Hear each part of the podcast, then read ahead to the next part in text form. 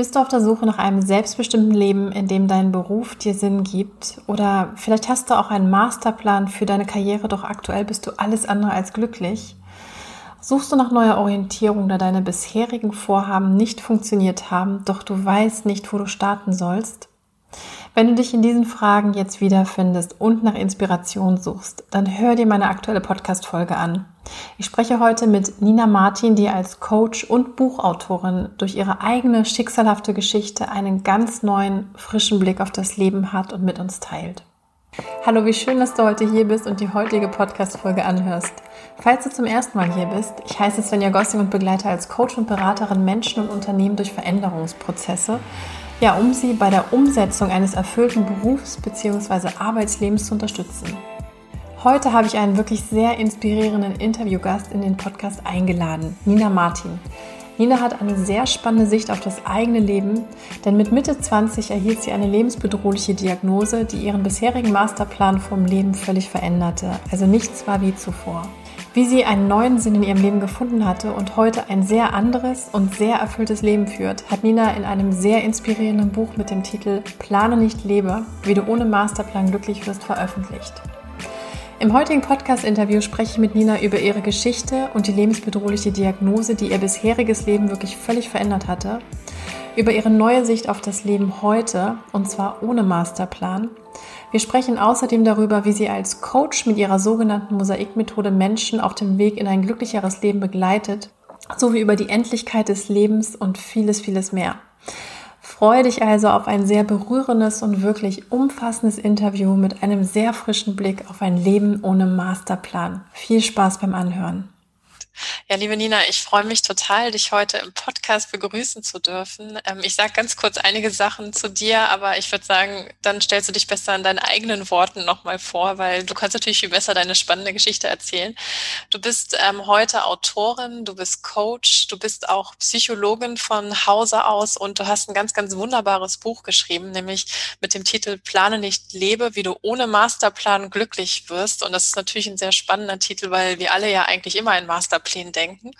Und ähm, ja, wie es dazu gekommen ist, dass du eben das Thema auch von einer ganz anderen Richtung halt anschaust, das hat auch sicherlich mit deiner eigenen Geschichte sehr stark zu tun. Und stell dich doch einfach mal in deinen Worten vor und ja, nimm uns einfach mal so ein bisschen mit auf deine persönliche Reise.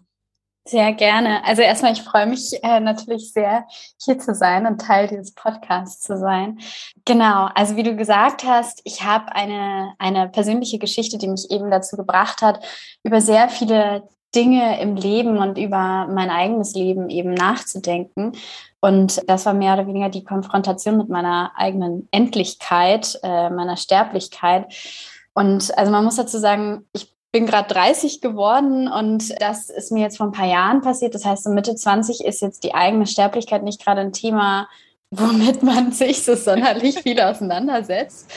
Und man hält sich so ein Stück weit für, ja, für unsterblich und denkt, man hat wie so eine Art Mindesthaltbarkeitsdatum, dass man mindestens 83 wird oder sowas ist, glaube ich, die Prognose für Frauen in Deutschland. Zwischen ja, ähm, Genau, richtig. Und dann merkt man, dass es eben doch nicht notwendigerweise so ist. Bei mir lag das eben daran, dass ich eine neue Diagnose bekommen habe. Ich habe immer mit der Diagnose Epilepsie gelebt, sehr, sehr lange, seit ich ganz klein war, hatte ich immer eben solche Anfälle. Und dann wurde 2018 festgestellt, dass, ja, das immer eine Fehldiagnose gewesen war und dass das eine sehr gefährliche Herzrhythmusstörung ist, die ich habe, die man in der Regel eigentlich, wenn man eben den Statistiken glaubt, nicht so oft überlebt, wie ich das überlebt habe. Und die, die Ärzte und Ärztinnen wirklich wahnsinnig überrascht waren im Grunde, dass ich da noch saß in diesem Krankenhausbett und noch am Leben war und mich auch mehrmals gefragt haben, ob meine Familie noch, ob da noch alle leben und so weiter und so fort. Und ja, ich dann äh, zum einen natürlich sehr geschockt war, zum anderen mich aber auch einfach wahnsinnig lebendig gefühlt habe plötzlich, weil mir im Grunde gerade gesagt wurde, dass es nicht nur, dass es sehr unwahrscheinlich ist, dass ich am Leben bin, sondern eben auch, dass es so unwahrscheinlich ist, dass ich immer noch am Leben bin. Und das sind Dinge, die wissen wir alle und die wusste ich auch schon vorher, dass man jederzeit sterben kann. Man sagt ja immer so Sachen wie so, ja, du kannst ja über die, über die Straße laufen und überfahren werden und das mhm. Leben ist kurz und was man nicht alles so sagt, aber so richtig fühlen tut man es halt nicht. Und ich habe das eben jetzt sehr, sehr, ja, buchstäblich am eigenen Leibe mitbekommen, habe dann auch einen Defibrillator eingesetzt bekommen, relativ schnell. Und der hat mir jetzt mittlerweile auch schon mehrmals durch eben so heftige, ja, elektrische Schocks das Leben gerettet und mich quasi reanimiert. Und ähm, klar, danach ist es einem dann auch wieder jedes Mal noch ein bisschen deutlicher, dass es keine Selbstverständlichkeit ist, noch da zu sein. Und das hatte für mich ganz viele Implikationen, ja, wie ich im Grunde über mein Leben nachgedacht habe, weil für mich der Tod oder vielmehr die Endlichkeit unseres eigenen Lebens, die Vergänglichkeit, sehr wenig mit dem Tod selbst oder nicht nur etwas mit dem Tod selbst zu tun hat, sondern sehr, sehr viel mit dem Leben an sich. Und eben dann der Frage, wenn ich weiß, dass das Leben irgendwann enden wird, wie möchte ich denn dann diese Zeit, die ich habe, verbringen? Das bezieht sich auf alle möglichen Bereiche in meinem Leben. Ähm, und ich hatte sehr lange, ja, habe ich auf so eine bestimmte Art und Weise über mein Leben nachgedacht, die ich eben dann im Nachhinein als ja linear bezeichnen würde. Mhm. Das heißt, ich habe ne, gedacht, okay, ich habe irgendwie wie so eine Art diese, diese, diesen Strich, der bis ungefähr ja 83 und wenn ich Glück habe, bis 90 geht oder sowas. Und dann verteile ich die ganzen Sachen, die ich gerne machen möchte, da drauf. Und meist auch so ständig ansteigend, ne? Ist auch oft so, ja, ein genau. Gefühl, ne? Es kann ja nur nach oben gehen, ne? Genau, klar, klar. Und das muss man auch sagen, ich habe das Gefühl, meine Generation ist da, oder auch meine Bubble ist da einfach sehr karrieretechnisch drauf fokussiert, ne? Wann kommt der nächste Schritt? Wie geht's weiter? Wie gehst du das strategisch an? Und so weiter und so fort. Und so hatte ich halt auch auch ganz viel nachgedacht über mein Leben und habe dann nach dieser, ja, nach dieser Konfrontation mit dieser Vergänglichkeit angefangen, ein bisschen anders darüber nachzudenken und ich sag mal so ein Stück weit raus zu zoomen und zu merken, dass mein Leben eben auch aus mehr Dingen besteht und nicht nur aus solchen Stationen wie eben die jeweiligen Karriereschritte oder meinetwegen noch die Familienplanung oder sowas, sondern dass mein Leben im Jetzt wie so eine Art ja, Mosaik ist. Das ist dann so ein Bild, was mir in den Kopf gekommen ist und worüber ich dann auch in dem Buch, was ich jetzt im Mai veröffentlicht habe, schreibe. Also wie so eine Art Gesamtkunstwerk, das sich aus unterschiedlichen Steinen, also unterschiedlichen Lebensbereichen zusammensetzt und was mir im Grunde im Gesamten gefallen muss.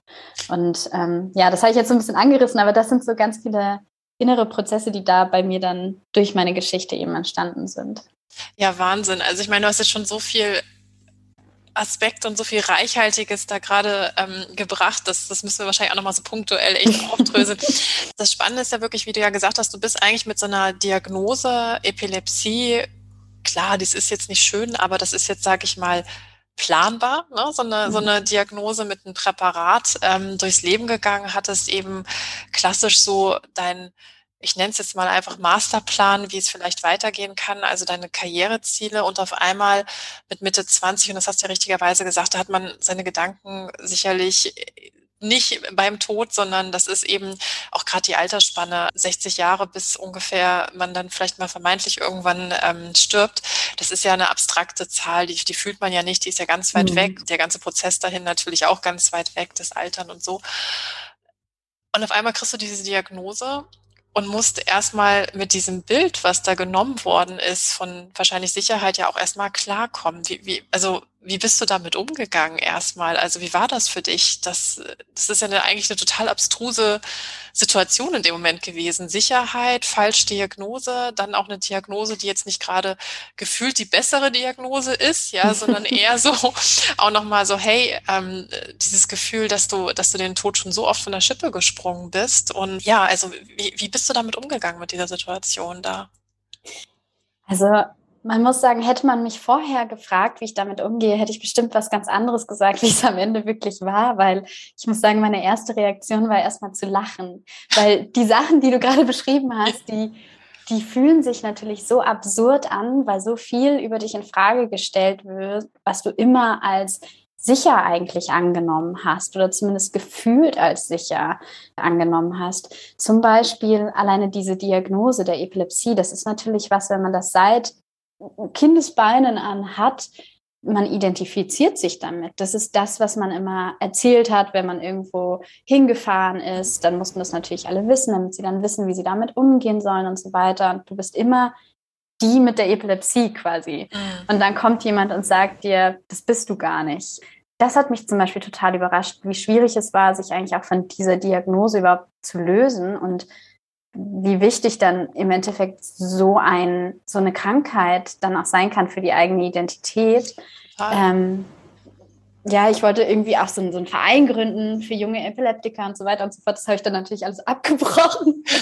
ähm, ja, also das heißt, das war, das war das eine. Und das andere, ne, wie du auch sagst, ist natürlich diese, diese Sterblichkeit, wo man sich dann anfängt, auch selber vorzuwerfen, warum man denn da jetzt so überrascht ist. Weil wir wissen das ja alle, aber wir haben alle das Gefühl, das passiert irgendwie anderen Menschen. Und ja, bis wir mal dahin kommen, das ist so weit weg gefühlt, dass wir uns einfach ja nicht wirklich damit auseinandersetzen, bis wir uns nicht damit auseinandersetzen müssen. Und deswegen war es schon so, dass da etwas ja sehr erschüttert wurde in mir, wo ich dann einfach ja so ein Stück weit irgendwie ja überrascht war, wie überrascht ich war von der Tatsache, dass ich einfach, dass es nicht selbstverständlich ist, dass ich noch da bin, dass ich einfach mhm. immer noch da bin. Und bei mir ist es ja so, ähm, dass ich ganz konkrete Momente sagen kann, nennen kann. Das mhm. heißt, es wird vom Abstrakten, wie es sich jetzt vielleicht auch für manche Leute, die zuhören, bei denen ist es ja auch so, ne? Es ist keine Selbstverständlichkeit, dass sie noch da sind, aber in der Regel haben wir dann nicht den Moment, wo wir genau sagen können, aufs Datum, ja, äh, im Mai, was weiß ich, 2007, als ich damals bei meiner Tante übernachtet habe, mhm. da hätte mein Leben vorbei sein können, als ich da in diesem Bett lag, quasi, weil ich da eben ja so eine gefährliche Herzrhythmusstörung hatte und damals mhm. dachte, es wäre ein epileptischer Anfall das lässt einen natürlich die Frage stellen, wenn ich damals gestorben wäre, wen hätte ich nicht kennengelernt? Mhm. Mit welchen Einstellungen wäre ich dann auch äh, gestorben? Wie hätte ich die Welt dann noch gesehen und was hätte ich eben nicht mehr verändert? Weil ich äh, ja schon der Meinung bin, dass ich gewisse Einstellungen über die letzten Jahre auch verändert habe und die auch richtig finde, verändert zu haben. Und das wäre natürlich dann nicht passiert. Und ähm, wen hätte ich nicht mehr kennengelernt? Diese ganzen Gedanken, die werden halt vom Abstrakten, hm, kommen die einfach ins Konkrete. Und damit ja, kann man sie emotionaler fühlen und hat dann auch eher das Gefühl, dass sie wahr sind. Ja, und dann, klar, gab es bei mir auch erstmal auf der Liste super viele medizinische Sachen zu klären. Das war natürlich auch noch was in der Situation klar, du musst wahrscheinlich dann erstmal operiert werden mhm. und ähm, dann natürlich, bis das alles perfekt eingestellt war, sind wahrscheinlich auch erstmal Wochen, Monate etc. vergangen, bis du dich auch erstmal wahrscheinlich damit zurechtgefunden hast. Ne? Also mhm. ich habe, glaube ich, mal, ich, doch, ich habe ein Interview mit dir gesehen, wo du ähm, auch dein ich, ich kann das Wort nicht aussprechen, du musst ja Defibrillator. Defi, genau, das, der Defi, der ja. Defi, genau. Der hat auch einen Namen bei dir, ne? so. ähm, ja, ähm, der, also mein, mein Freund, oder ja, er hat den benannt und ich glaube, das kam aus so einer Laune heraus, dass er irgendwie das Gefühl haben musste, dass jemand auf mich aufpasst. Und der Name, der irgendwo aus seinem Bauch herauskam, war Ronin. ähm, das ist ein ausgedachter Name. Mittlerweile habe ich den, ich habe den in manchen ähm, Interviews genannt und bei einem Interview hat dann ein Zuhörer später geschrieben, dass es offensichtlich ein, ein Name der Samurai ist oder sowas. Wow. Ich habe das nie also, nachgeprüft, aber. also wirklich ein Schutzgeist das, sozusagen. Ja, richtig. Ich finde, das klingt sehr passend. total, total.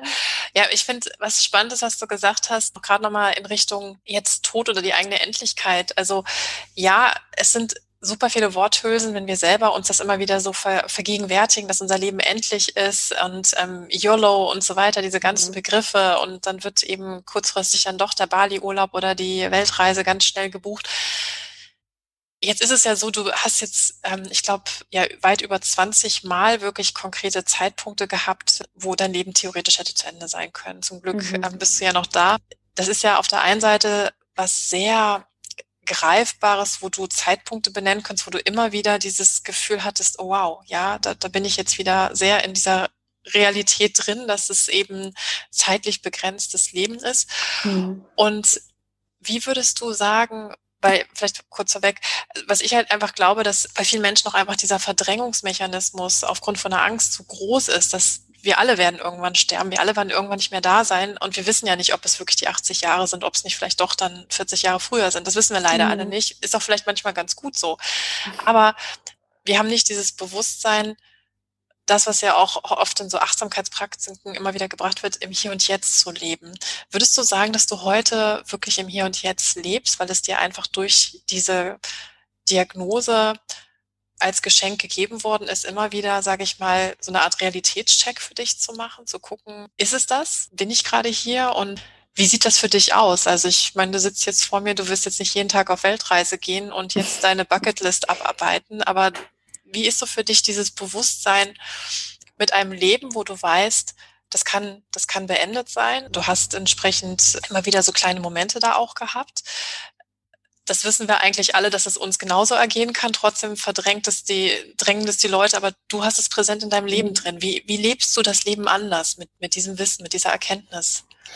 Ja, das ist, eine, das ist eine interessante Frage, weil ich auch das Gefühl habe, wir erzählen uns ganz gerne so eine Art Narrativ von jemandem, der, ich sag mal, das, das klingt halt gut, jemand, der die Einsicht hatte, das Leben ist endlich und das gespürt hat. Und dann erwarten wir, weil es ist eine wunderbare Geschichte, dass dann quasi so, ja, wie so ein gleißendes Licht auf diese Person herankommt. und so eine man dann sagt genau. so, genau, also, ach so, ja, jetzt lebe ich mein Leben ganz anders. Yeah. Ähm, und das klingt gut, aber mir liegt es eben auch total am Herzen, da zu sagen, das ist nicht unbedingt war. Also zumindest, ich kann natürlich nur über mich sprechen, es kann sein, dass es andere gibt und so, aber es ist einfach de facto so, dass du immer noch die Steuererklärung machen musst. Du immer noch äh, Wäsche machen musst. Und ne, also so Sachen. Nicht ergehen, wird nicht woanders geregelt, ne? Richtig. Also wenn ich jetzt wüsste, es ist der letzte Tag in meinem Leben, würde ich mir wahrscheinlich überlegen, ob ich das mache. Aber ich kann nicht jeden Tag so leben und am Ende halt in Anführungsstrichen leider doch länger leben und dann habe ich Probleme. Deswegen es ist, es ist schon so, dass ich natürlich das Leben jetzt nicht mehr als so selbstverständlich nehme, wie ich es vorher genommen habe. Und dass es mich schon auch alleine, dass ich darüber spreche und dadurch Leute kennenlerne, die sich natürlich auch für dieses Thema interessieren und so weiter und die, ich sag mal, vielleicht ein bisschen anders auch über das Leben nachdenken, dass ich viele Momente in meinem Leben habe, wo ich auch ja immer wieder reflektiere, aber es ist nicht so, dass ich jetzt in so einem konstanten, ja, wie nenne ich das, äh, Zen-Status quasi lebe und in jedem Moment es schaffe, komplett achtsam zu sein. Ich glaube, was wichtig ist, ist, dass wir da auch so ein Stück weit ja auch nett zu uns sind und auch sagen können, so es ist auch okay, trotzdem noch gestresst zu sein und trotzdem auch noch mal schlechte Laune zu haben, sofern man halt es schafft, in seinem Leben immer wieder diese Momente, so hast du es ja im Grunde auch gerade so ein bisschen beschrieben, ne? sich diese Momente reinzuholen, wo man eben reflektiert und überlegt, lebe ich gerade das Leben, das ich leben möchte, wenn ich doch weiß, dass dieses Leben endlich ist. Mhm. Und ich sehe das, was mir passiert ist, und das klingt so, ja, vielleicht klingt das irgendwie komisch oder abgedroschen oder ja, weiß ich auch nicht, aber es fühlt sich so an, als ob das, was mir passiert ist, schon eine Art Geschenk ist, weil es mir die Möglichkeit ja. gibt, eben darüber nachzudenken. Und weil es auch so ein Stück weit auch befreien kann, weil die Leute um mich herum fast erwarten, dass ich jetzt was anderes mache mhm. dass ich mich quasi in Anführungsstrichen freikämpfe von den äh, Zwängen, die Invention die Gesellschaft, Gesellschaft auf ein, genau. Ja, genau, richtig.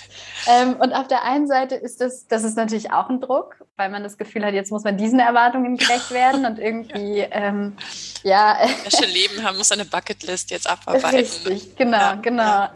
Ja, und auf der anderen Seite ist es natürlich dann auch die Freiheit, dass, ja, dass, dass man Dinge ausprobieren darf. Und das ist auch so ein bisschen mein neues ja, mein, meine derzeitige Lebensweise. Und darüber habe ich eben auch das Buch geschrieben, über die mhm. Mosaikmethode, die eigentlich darauf basiert, dass man sagt, dass man immer wieder reflektiert, welches Leben möchte ich eigentlich wirklich leben und wie sieht das Leben gerade aus, das ich jetzt gerade lebe.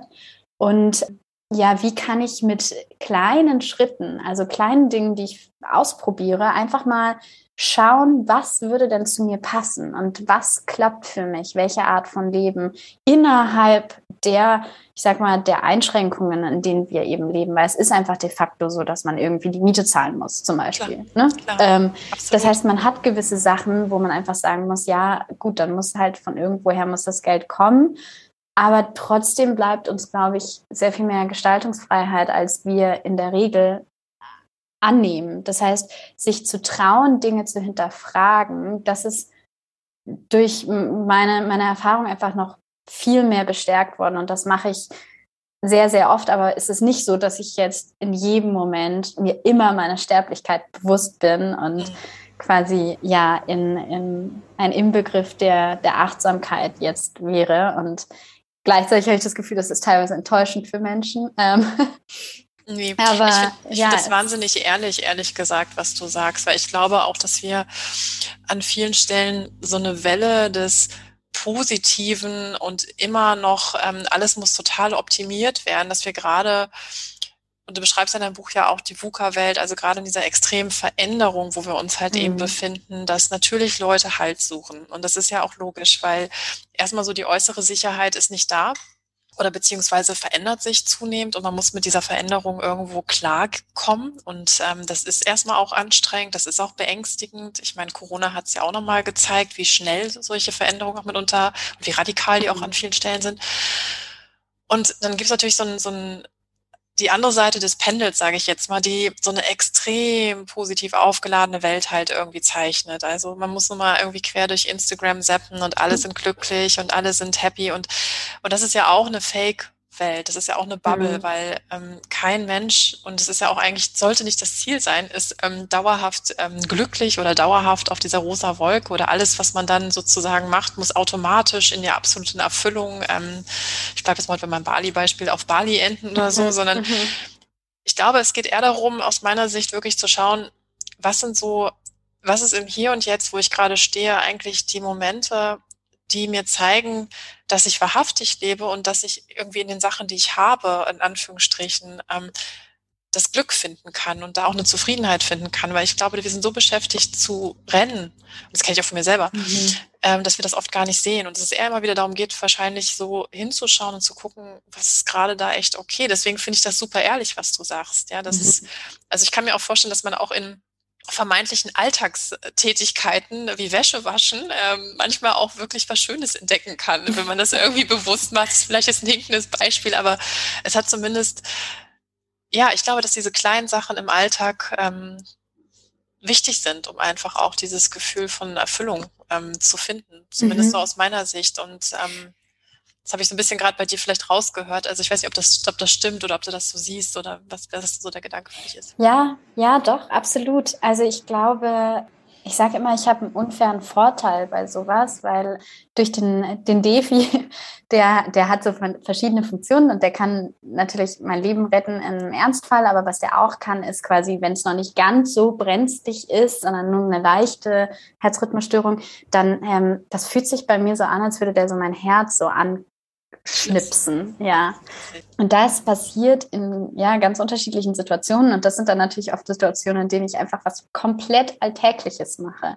Mhm. Zum Beispiel eben Wäsche oder so. Mhm. ähm, oder man steht im Supermarkt oder man liegt auf der Couch oder was weiß ich. Und das sind dann Momente, wo ja, ich halt so eine Art eingebautes Momentum Mori eigentlich mhm. habe. Mhm. Weswegen ich sage, es ist ein unfairer Vorteil, weil ich halt in diesen Momenten mir meiner Sterblichkeit halt so bewusst werden kann und dann plötzlich ja den Supermarkt, in dem ich stehe, wieder ganz anders sehen kann, weil ich einfach denke so, ja, es ist nicht selbstverständlich, dass ich hier jetzt stehe. Und das ist natürlich, wenn man jetzt nicht so äh, so eine Maschine hat, die einen in unregelmäßigen Abständen anschnipst, dann ist es natürlich ein Stück weit schwieriger. Aber ja, klar, im Endeffekt liegt, glaube ich, ist für mich das Allerwichtigste, dass wir das, dass wir das Gefühl haben, dass wir eine Gestaltungsfreiheit haben, vielleicht auch in den kleinen Räumen, die mhm. uns eben bleiben. Also ich mache eben auch diese Coachings mit der Methode und da geht es darum, wie kann man eben kreativ sein Leben gestalten. Und da spreche ich auch oft mit Menschen, die sehr, ja, einfach auch ein System haben, in dem sie leben und dieses System ist oft historisch gewachsen, ne? sei es dann der Job und die Familie und die Beziehung und so weiter und so fort. Und da gibt es tausend Erwartungen, die von unterschiedlichen Richtungen kommen. Und damit hat man dann natürlich sich, man, man geht damit auf eine gewisse Weise um und hat sich entsprechend ein System gebaut. Und dieses System, wie gesagt, existiert, weil es auf eine gewisse, ja, auf eine gewisse Umwelt und eine gewisse Situation passt.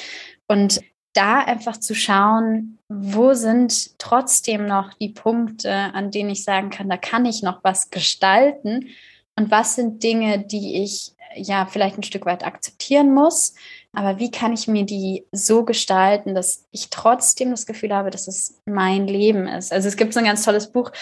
Ich vergesse immer wieder, wie es auf Deutsch heißt, um ehrlich zu sein. Das heißt The Top Five Regrets of the Dying von Bronnie Ware. Das ist eine australische Palliativpflegerin. Stimmt, habe ich schon gehört, ja. Genau. Und die hat, also das ist alles anekdotisch und so weiter, aber die hat ein echt ganz tolles Buch geschrieben über die Begegnungen, die sie eben hatte mit Leuten, die im Sterben liegen und was die dann so erzählen, was sie wünschen, dass sie anders gemacht hätten.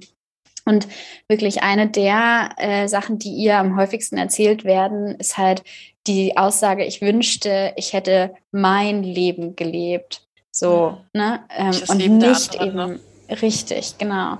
Und ich glaube, das ist was, was mir einfach wahnsinnig wichtig ist, dass man das Gefühl hat, auch wenn es, ja, dass, wenn das Leben einen in eine gewisse Richtung vielleicht drängt, dass man immer schaut, wie kann ich dieses Leben zu meinem Leben machen? Weil am Ende bin ich es, die im Idealfall in hohem Alter auf einem Sterbebett liegen wird und äh, da sagen muss, so habe ich das Leben gelebt, was ich wirklich leben wollte. Mhm. Und ich möchte nicht in die Situation kommen, wo ich dann sage, ich habe nicht wirklich mein Leben gelebt. Ja, es ist echt, es ist wunderschön. Und das ist ja auch das, wo du siehst, ähm, wo viele Menschen ähm, jetzt auch gerade in Coachings kommen, die diese Frage haben, oft sehr auf den Be Beruf bezogen, weil das so der Lebensbereich ist, der uns natürlich extrem prägt einfach. Ähm, aber wo es darum geht, einfach so eine Sinnhaftigkeit oder, oder so eine Selbstwirksamkeit in, in seine mhm. berufliche Gestaltung zu bringen. Du hast jetzt schon ähm, auch deine Mosaik-Methode so ein bisschen erwähnt. Hast du mal Lust, einfach so uns durchzuführen? Das ist deine eigene entwickelte Coaching-Methode, was ja mhm. total spannend ist. Ja, vielleicht magst du einfach mal so ein bisschen darüber zu erzählen, was sich dahinter so verbirgt und wie du auch von, ich finde, von so einem ganz anderen Blickwinkel einfach an das ganze Thema Beruf mit Sinn, sage ich jetzt mal übergeordnet, ähm, aber das ist eigentlich so das Leben mit Sinn, was du da ja auch mhm. beschreibst, ähm, wie du da rangehst. Das wäre ganz spannend, glaube ich. Ja, viele. gerne. Also im Endeffekt ähm, basiert das Ganze, deswegen heißt es auch die Mosaikmethode, auf so ein Bild, was ich hatte bei einem Spaziergang, der relativ relativ äh, ja bald nach dieser neuen Diagnose quasi war. Da war ich irgendwie, ich war in Berlin auf dem Tempelhofer Feld unterwegs und so rumgelaufen. Und irgendwie kam mir dieses Bild eines Mosaiks eben in den Kopf, weil, wie ich es vorhin gesagt habe, wir eben ganz oft so linear über das Leben nachdenken. Aber de facto ist unser Leben ja etwas, wo ganz viele Dinge und ganz viele Bereiche gleichzeitig und nebeneinander herlaufen. Und ne, gleichzeitig haben wir halt nicht unendlich viel Zeit. Das heißt, wenn wir wahnsinnig viel Zeit mit dem einen Lebensbereich äh, verbringen, kann das unter Umständen bedeuten, dass wir weniger Zeit und vielleicht auch einfach nur weniger gedanklichen Raum für einen anderen Lebensbereich haben. Und das ist auch okay.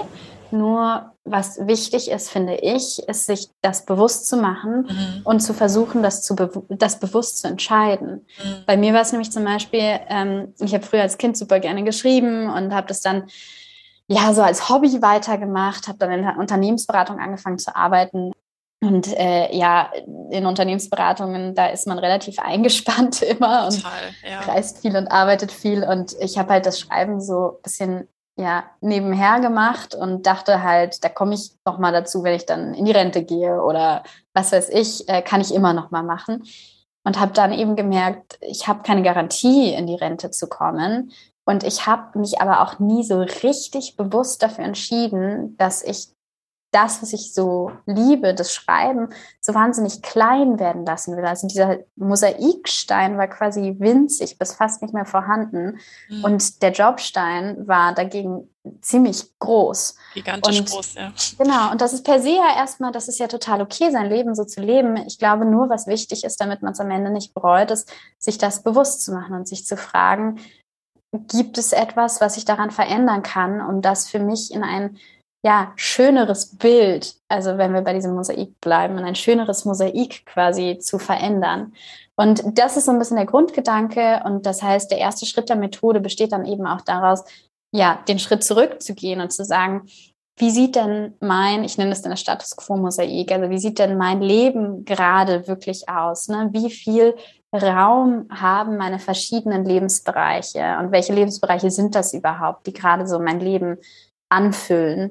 Dann im zweiten Schritt überlegt man sich eben, wie hätte ich das denn gerne? Ähm, das ist dann das Wunschmosaik wo man dann guckt, zum Beispiel eben, ja, der Jobstein, der sollte ein bisschen kleiner sein, ähm, was weiß ich, der Familienstein sollte größer sein oder der sollte eine andere Position haben. Ganz oft, ähm, also auch wieder in den Coachings, da dieses Mosaik sieht ganz unterschiedlich aus bei allen. Und es gibt teilweise Mosaike, wo die Leute nur runde Steine haben und dann haben sie einen Stein, der ist irgendwie eckig und der ist super weit weg von den anderen und der berührt die anderen gar nicht mehr und so weiter. Genau, und dann guckt man, auch dadurch, dass man halt wirklich das zeichnet, hat man nochmal so einen ganz anderen Kanal. Weil ganz oft, wenn wir darüber reden, wenn wir unser Leben so reflektieren und das jemandem erzählen, dann hat man wie so eine Art noch eine Schranke im Kopf, weil zum einen will ich vielleicht nicht alles der anderen Person erzählen, zum anderen will ich mir aber auch nicht alles anhören, was ich so erzählen könnte, ja. weil dadurch werden Dinge ja teilweise wahrer, als wenn man sie einfach nicht ausspricht. Und durch dieses Zeichnen hat man nochmal so einen, ja, so einen anderen Kanal, wo wir Dinge entdecken können, die wir vielleicht so nie gesagt hätten. Total. Du hast ja auch so wirklich, ähm, finde ich, dass du so einen systemischen Ansatz da ja auch so mit drin stecken hast, irgendwie, weil, wie du schon gesagt hast, natürlich ist es Ausdruck, wenn der Job super dominant ist und vielleicht der Schreibstein ganz klein und du das Gefühl hast, hey, mir fehlt hier am kreativen Ausdruck.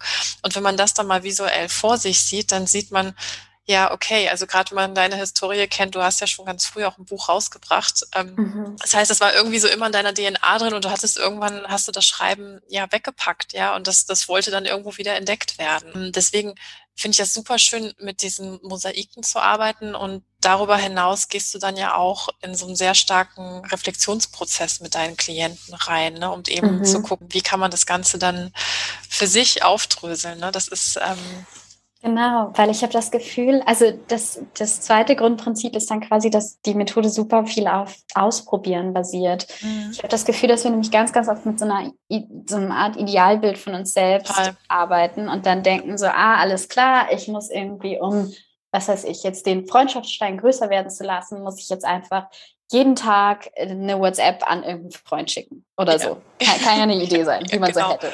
Oder den und Job dann, direkt kündigen, der doof ist und dann ähm, genau. mittellos ähm, irgendwie gucken, ob ich was anderes finde. Genau, genau. Kann man machen, und, wird aber stressig, ja. Ja, entweder das oder man merkt dann so, ah, okay, man traut sich doch nicht oder ja. man ist zu faul, jeden Tag da irgendwie so eine Nachricht zu schreiben oder Total. sowas. Das heißt, ganz oft denken wir, also ich zum Beispiel von mir selbst habe ganz oft dieses Idealbild, dass ich viel pflichtbewusster bin und mein innerer Schweinehund quasi viel kleiner ist, als er de facto dann ist. Und wenn man anfängt, das zu akzeptieren und zu sagen, so, ich habe Ideen, aber ich muss erst mal gucken, wie ich in der, ich sag mal, in der freien Wildbahn, ja. also wie ich in Wirklichkeit diese Ideen umsetze und ob ich die umsetze und wie das für mich funktioniert und anders formuliert, wer ich wirklich bin, also die echte Nina und nicht die ideale Nina und was zu dieser echten Nina passt, das kann ich im Grunde nur rausfinden, wenn ich das eben ja wirklich ausprobiere. Und das sind Mikroerfahrungen, nenne ich das. Also man mhm. versucht so ganz, ganz klein Dinge auszutesten und zu schauen, passt es zu mir?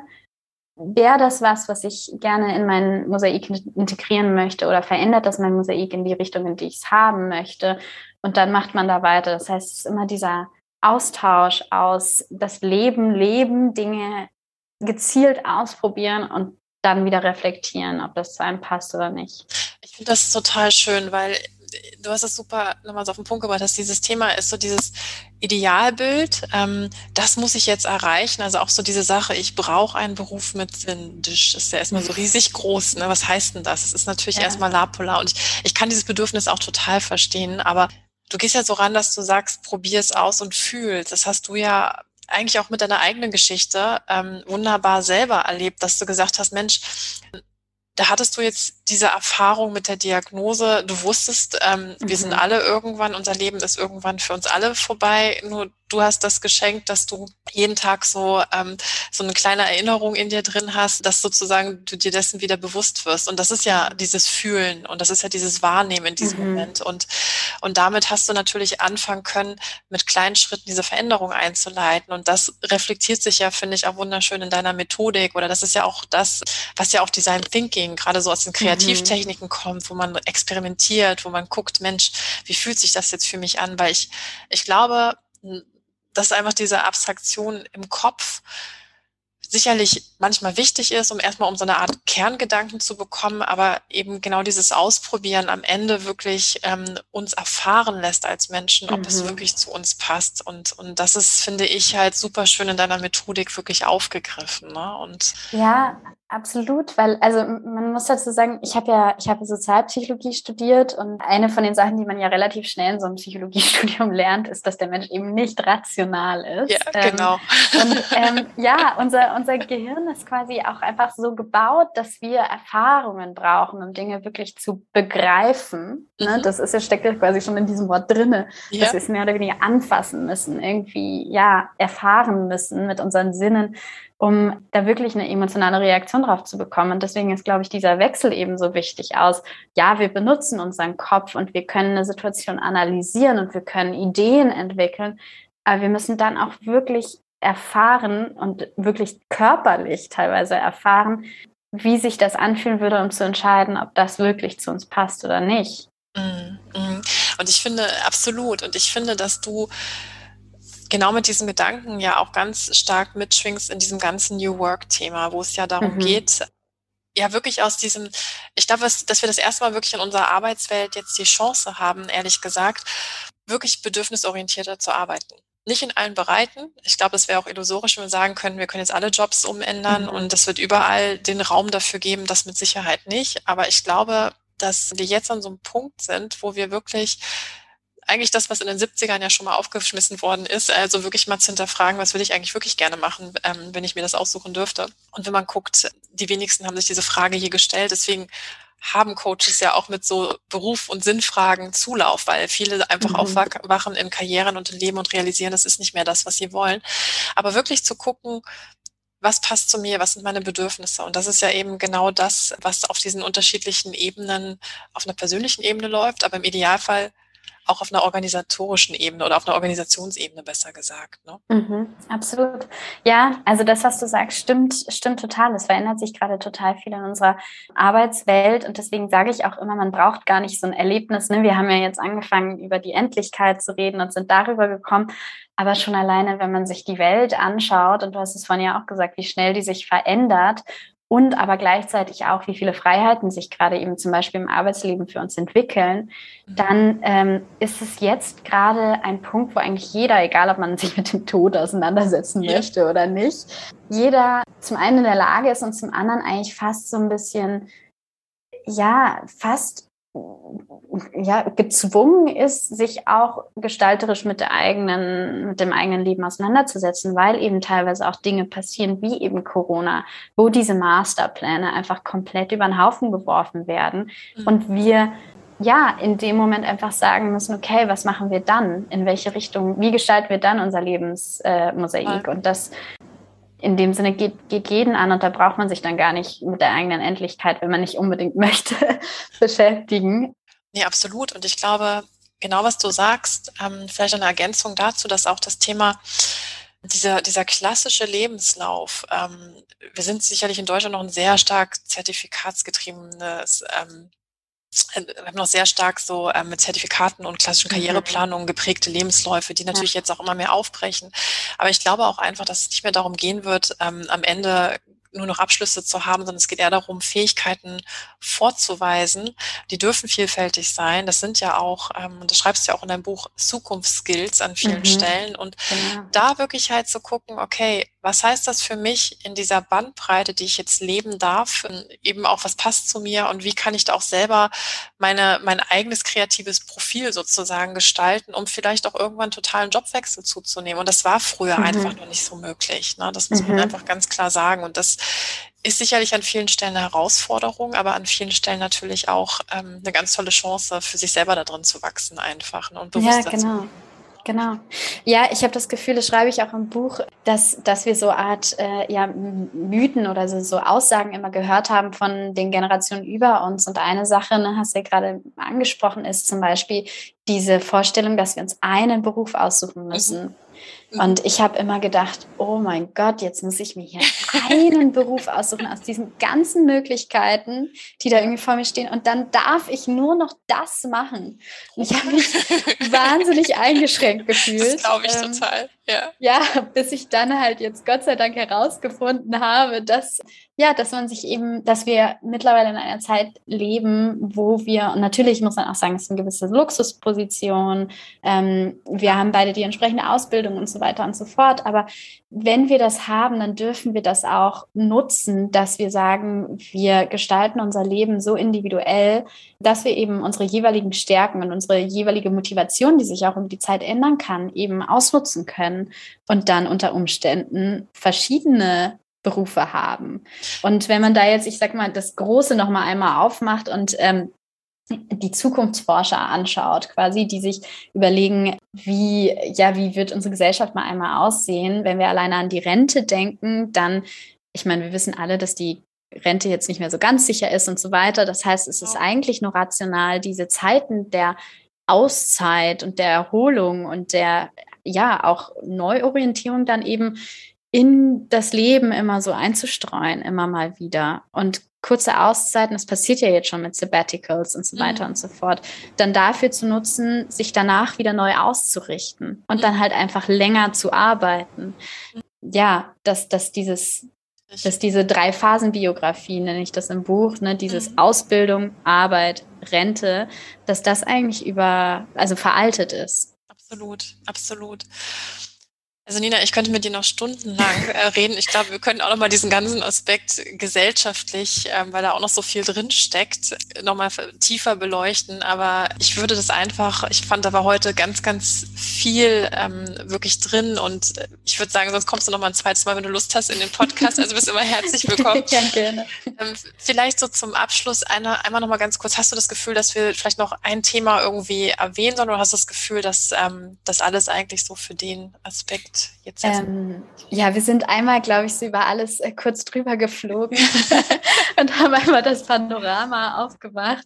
Ja, ich kann, ich kann vielleicht nur sagen, dass ich mich auch super freue, wenn jetzt jemand zuhört und dann sagt, hey, ich habe irgendwie noch mal eine detaillierte Frage hierzu oder da irgendwie Gedanken dazu, dann ja, kontaktiert mich super gerne. Genau. Also man, man findet mich auch, wenn man mich googelt und auf Instagram genau. bin ich auch.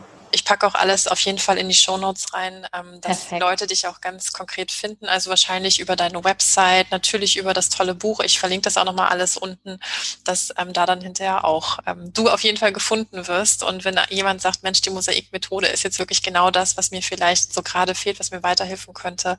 Du bietest da ja auch eben Coachings an und ähm, genau. ja, auf jeden Fall kann ich nur sagen, ich war von dem Buch total begeistert ich kann es nur jedem empfehlen, das definitiv zu lesen. Ich sage immer ganz zum Abschluss immer, stelle ich nochmal so eine Frage. Hast du noch irgendwie einen inspirierenden Buchtipp, Filmtipp, irgendwie? Es muss gar nicht jetzt um das ganze Thema Beruf mit Sinn oder sowas gehen, aber einfach was vielleicht für dich so eine Inspiration in deinem Leben war, sozusagen, was irgendwas bei dir erweckt hat. Um ehrlich zu sein, habe ich gerade fast das äh, Problem, dass mir zu viele einfallen. Man muss ja dazu sagen, ich liebe Bücher. Ähm, ein oder zwei nennen, die würden wir dann auch verlinken. Also was, was dir einfällt. Was also was mir gerade spontan einfällt, was sich nicht nur eignet für Leute, die gerne schreiben, ist Schreibenarten Leben von Doris Dörriel.